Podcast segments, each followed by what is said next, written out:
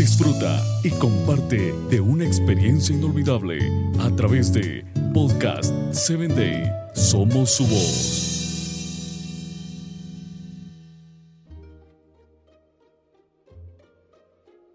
Gracias nuevamente por acompañarnos a Hombres de Valor. Bienvenido. Quiero, quiero invitarte a que compartas con tus amigos, familiares y compañeros de trabajo. Conviértete en un canal de bendición. Hoy traigo para ti la historia de un personaje que se llama Elí. Por tercera vez llamó el Señor a Samuel. Él se levantó y fue a donde estaba Elí. Aquí estoy, le dijo. ¿Para qué me llamó usted? Entonces Elí se dio cuenta de que el Señor estaba llamando al muchacho. Primera de Samuel 3:8. Podemos recriminarle al buen Elí la mala educación que le dio a sus hijos. Pero hay algunos detalles que no podemos dejar de tomar en consideración. Por ejemplo, él reconoce un llamado divino.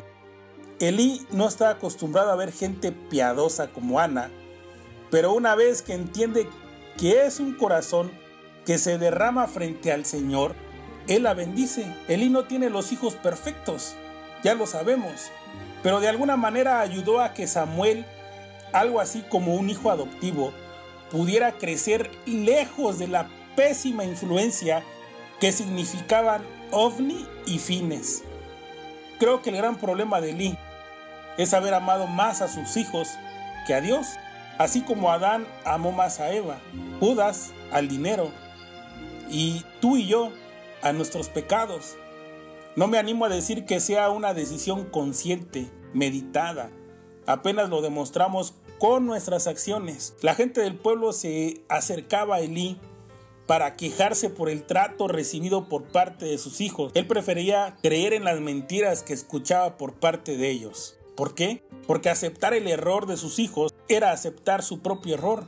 Quizás fuera verdad, pero es mejor aceptar un error e intentar corregirlo que perderse por no aceptarlo. Un pastor, un profesor, un amigo, un sermón, un libro, un audio, Dios usa mil formas para hacernos ver cuál es el problema. Nosotros elegimos escuchar o no, aceptar o no. El gran problema continúa siendo que amamos más a nuestras inclinaciones que a Dios mismo. El ser humano es así.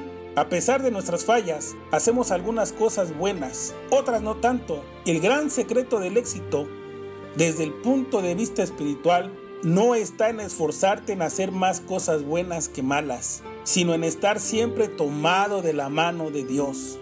Te vuelvo a repetir esto. El gran secreto del éxito, desde el punto de vista espiritual, no está en esforzarte en hacer más cosas buenas que cosas malas, sino en estar siempre tomado de la mano de Dios.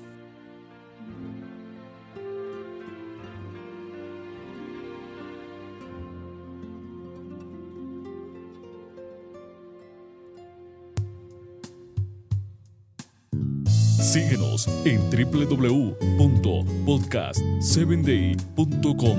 Hasta el próximo episodio.